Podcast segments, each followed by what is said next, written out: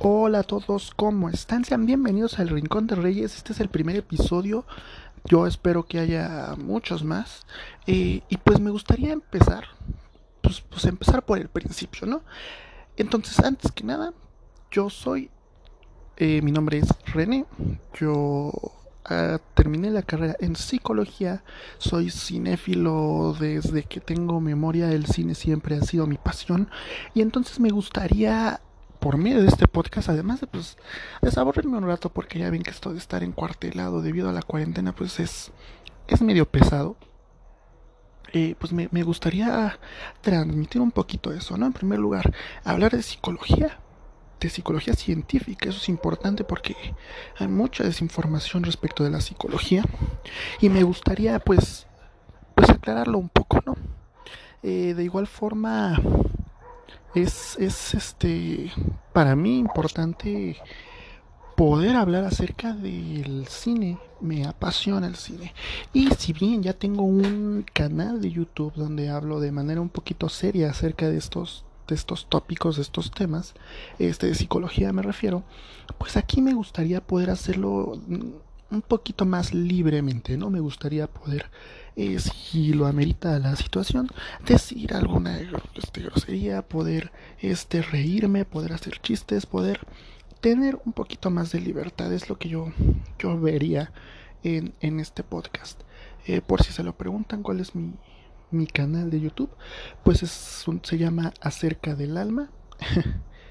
Eh, y en él hablo acerca de, psicología científica junto con otros, otros colegas que, colaboran allí conmigo.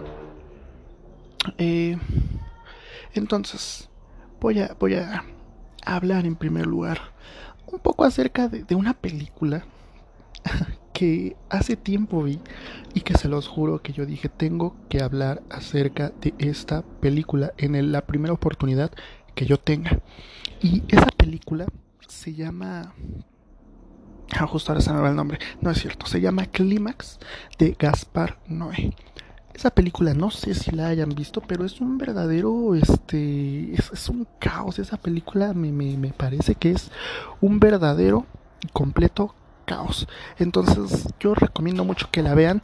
Los colores te cegan desde el primer segundo. La dirección es muy buena. Hay hay unas tomas este de continuas que son verdaderamente increíbles. Pero lo que me gustaría resaltar de esta película es más que nada la reacción que generó en mi familia. Eh, cabe resaltar que yo soy de una familia pues que se espanta con mediana facilidad, no les gusta ver cosas tan rebuscadas, ellos disfrutan del cine, de un cine este como entretenimiento. Saben, ellos, no, no, no tienen tanto la visión del cine como un arte, sino del cine como para pasar el rato, para entretenerse. Es una forma respetable, admirable de, de ver el cine, porque finalmente existe por eso todo el cine comercial. Este, pero, pero entonces cuando uno les pone una película que no se adapta tanto a los estándares este hollywoodenses o, o, de ese tipo, pues como que las reacciones pueden ser muy variadas. Desde que se queden dormidos al minuto 5 hasta que al final de la película todos me mienten la madre. Porque pues, finalmente se hizo esa costumbre de que pues, yo soy el que siempre está investigando películas, viendo la cartelera, viendo reseñas, viendo videos, viendo, investigando actores, a los directores. Entonces pues ya se hizo costumbre en mi familia que para todo, oye René, este, deberías poner una película y entonces soy yo quien tiene que ir y tengo que poner una película. Ah, y pues está, está padre, está bueno, pero pues a veces es medio incómodo porque de pronto hay películas que quiero ver pero que no sé si debo poner con ellos, ¿no? Verlas, sentarnos todos y verlas. Yo por lo general veo, voy mucho al cine yo solo, este es algo que, que disfruto mucho y pues como por lo general voy al cine solo en horarios eh, obviamente que no son hora pico a ver películas que a veces este a veces a ver películas muy comerciales y a veces a ver películas no tan comerciales pues por lo general ay la por la por la zona en la que vivo o sea soy del estado de México eh, y pues por lo general no hay tan los cines no son no se llenan tanto a menos que sea una película grande grande grande entonces por lo general tengo la fortuna de que me tocan salas solas Así que así que yo por lo general pues prácticamente me rento mi sala para yo ir a ver mi película, ¿no? Algunas ventajas de vivir en el Estado de México. Creo que es la única, pero regresando ya al, tema, pues justamente me pasó eso con esta película, con Clímax de, Gaspar Noé. Yo me dije, a ver, voy a ponerla y pues que sea lo que que sea lo que Alá diga, ¿no? Y justamente eso, eso, eso, ese efecto que tuve en mí mientras la veía, yo en verdad estaba hipnotizado entre los colores, entre no ver nada, entre secuencias largas de baile, entre esa introducción donde yo de inmediato dije, vaya, ahí hay, ahí hay algo escondido. Y pues ellos no obviamente no ven lo mismo que yo porque pues ellos esperan algo que los entretenga, que los divierta. Y esa película está hecha para ponerte tenso, para que no entiendas nada, para que te, se vuelva todo confuso, para que no puedas de pronto ver lo que está pasando, o sea, para que es simultáneamente explícita e implícita. Es una película que te muestra todo sin pelos en la lengua, pero al mismo tiempo tiene tomas tan incómodas, pero tan incómodas que a pesar de que estás viendo lo que está pasando, no sabes qué es lo que está pasando. En fin, es un, es un descontrol total, es un descontrol absoluto. Y la verdad me, me, me encantó lo que me, lo que me hizo sentir, lo que me hizo pensar. De inmediato, así como la terminé de ver, dijo, dije, tengo, tengo que decirle a alguien qué me pareció esta película. Obviamente no ocurrió porque pues no conocía a nadie que ya la hubiera visto y si conociera yo a alguien que ya lo hubiera visto pues en ese segundo no tenía no tenía forma de pues de contactarlo de no sé de marcarle a esa persona oye tú ya viste no bueno siguiente persona. Oye tú ya viste tal no no bueno siguiente persona. Oye tú ya no pues entonces hubiera vuelto un descontrol total completamente absurdo así que obviamente pues no no lo hice pero aprovecho justamente ahorita porque desde el principio yo dije, tengo que platicarle a alguien de esta película.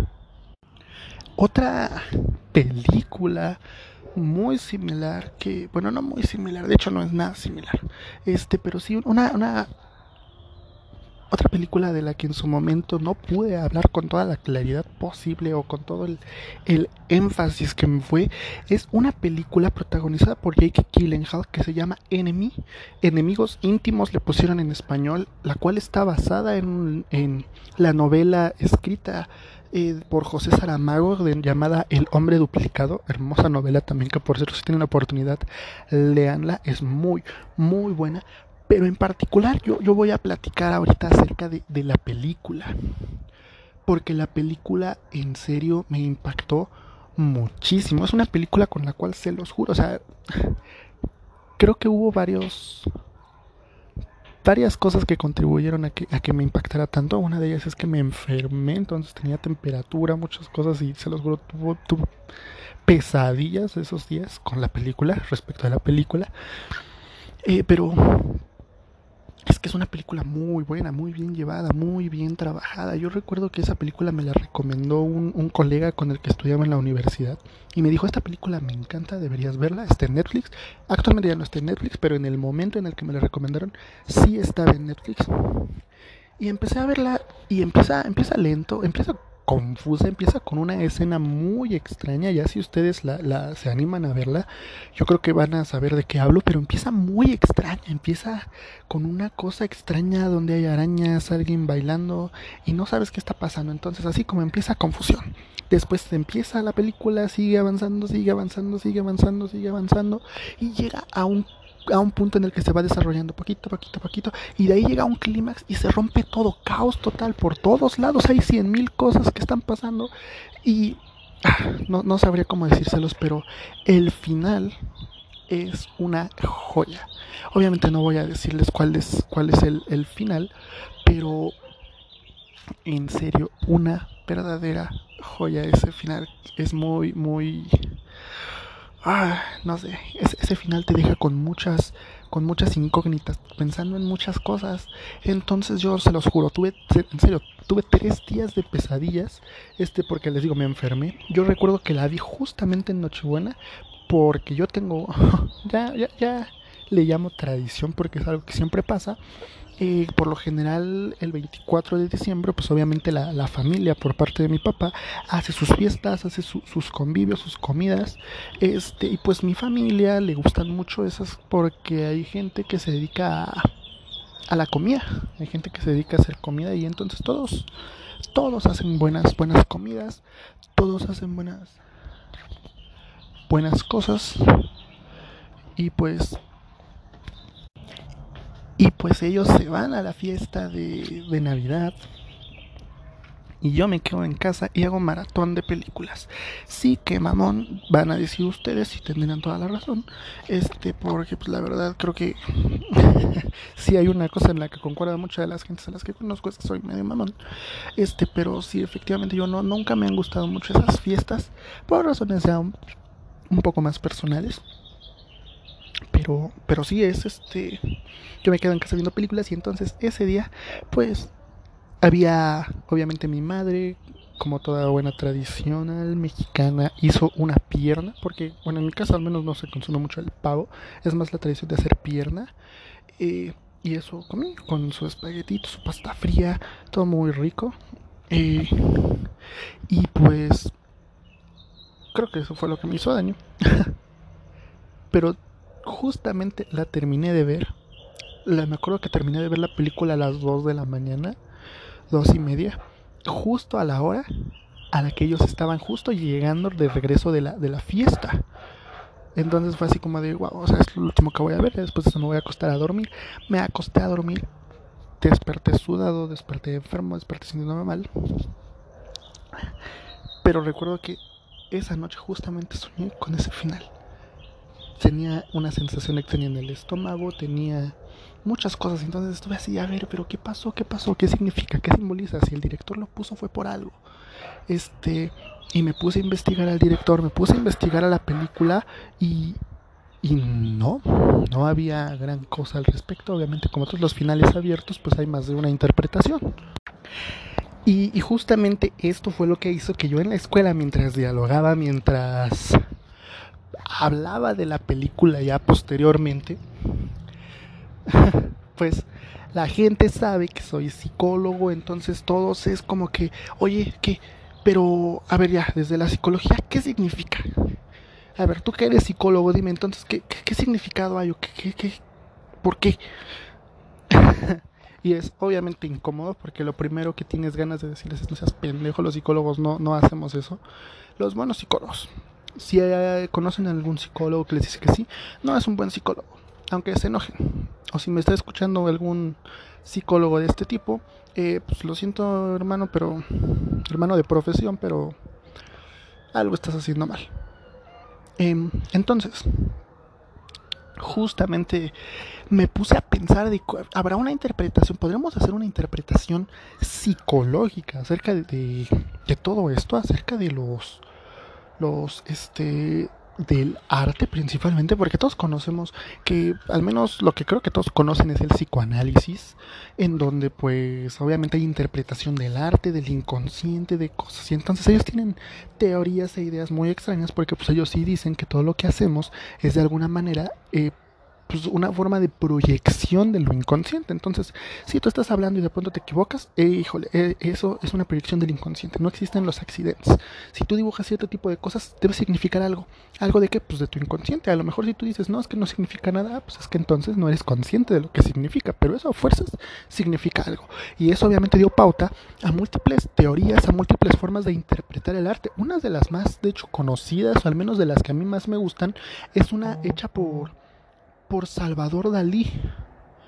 Eh, el método, el método crítico paranoico, así se llama, método crítico paranoico, porque justamente dice que hay una fase para, para poder interpretar el arte en la cual tienes que, que generarte paranoia. Entonces es, es, es, muy interesante y si gustan algún día podemos hablar justamente de eso.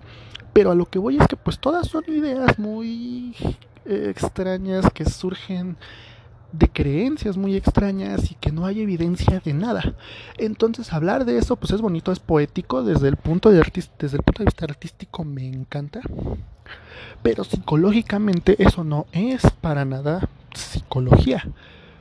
Pero claro que podemos hacer análisis de la obra, de psicológicos de la obra de algunos pintores. Obviamente no podemos quitar al, al, artista de su arte. Ahí hay una, hay una interacción. Para que me entiendan un poquito mejor, voy a, voy a decirles algo que a lo mejor y lo tengo que, bueno, no lo tengo que, pero a lo mejor lo repito mucho, no en este episodio, sino a lo largo de los diferentes episodios que, que haya, de que la psicología en primer lugar es una ciencia y es una ciencia que se dedica al estudio del comportamiento. Ojo que no dije del comportamiento humano. La psicología se dedica al estudio del comportamiento en general. ¿Y qué es el comportamiento? Pues el comportamiento es la interacción de una este de, una de un organismo con su medio ambiente. Es eso.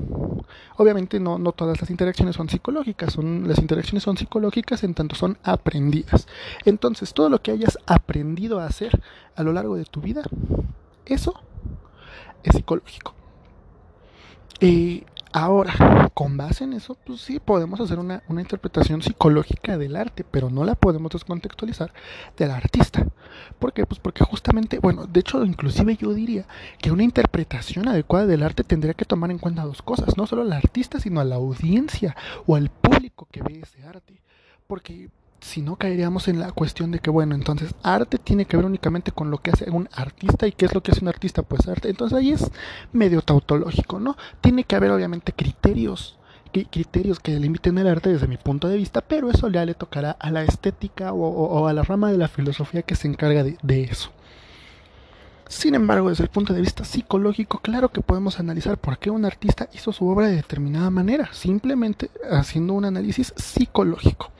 Eh, existe algo que se llama análisis contingencial, que es un, una metodología, un sistema que, utilizamos los, psicólogos, este, que, que los psicólogos de, de veras, los psicólogos científicos, es, un, es una rama tecnológica, es un una, una tecnología particular que utilizamos, hay, hay, algunas otras, este, pero a mí me gusta mucho el análisis contingencial por, por diversas razones eh, del, del mismo análisis.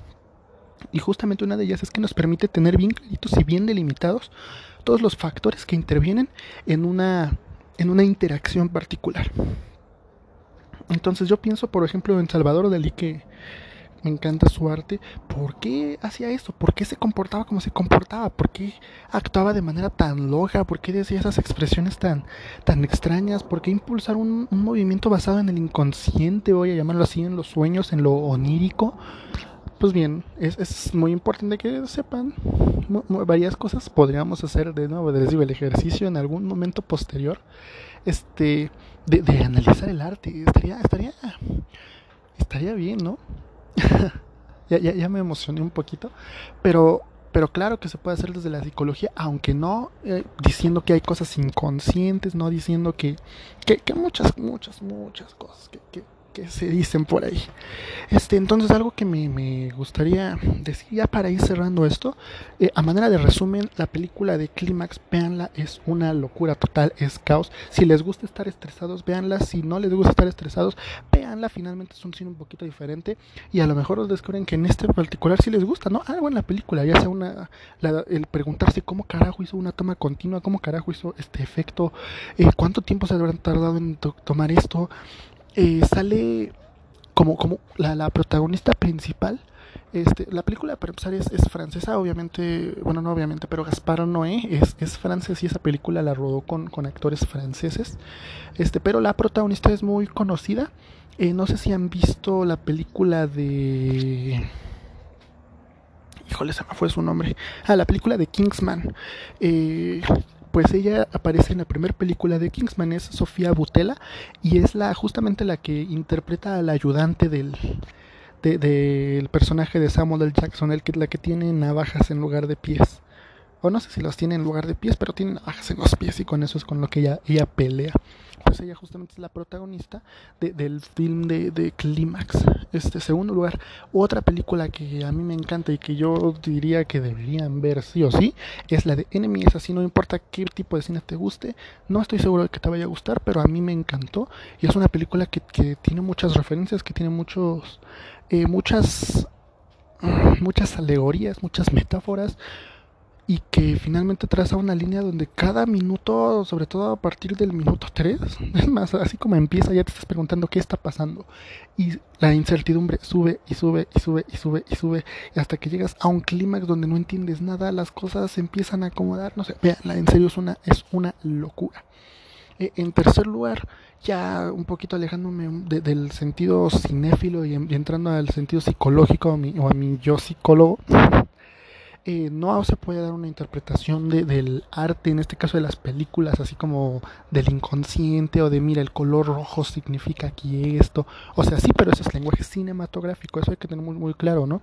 Sí, obviamente el color rojo en el cine, como lenguaje cinematográfico, no psicológico, significa cosas y el azul significa otras cosas, etcétera, etcétera. Pero eh, psicológicamente para, para, poder dar una interpretación del arte necesitamos tomar en cuenta la, la vida, la, parte psicológica del artista. Y con más en eso podemos entender el arte de, de, dicho artista. Y por otro lado, estaría también padre hacer un análisis psicológico, pero ya como audiencia, ¿no? La audiencia en términos culturales, en términos sociales, en términos de varios aspectos, ¿cómo juzga el arte y por qué lo juzga así? Entonces son, son temas que ahí pongo sobre la mesa que estaría bien hacer. Eh, y pues sería, creo que o sea, tengo más cosas que decir, pero para el episodio de hoy únicamente quería hablar de esos, de esos, de esas cosillas. Eh, muchas gracias por escucharme, si es que me escucharon. Y pues nos vemos, espero muy pronto a la próxima. Espero seguir subiendo esto, ¿eh? porque mm, ya les digo que desde hace tiempo tenía muchas ganas de, de empezar un, podcast y de empezar justamente por, por la libertad, de tener un poquito más de libertad a la hora de hablar, a la hora de, de tocar temas, a la hora de desviarme si quiero desviarme de lo que sea. Entonces, pues, muchas gracias. Bye.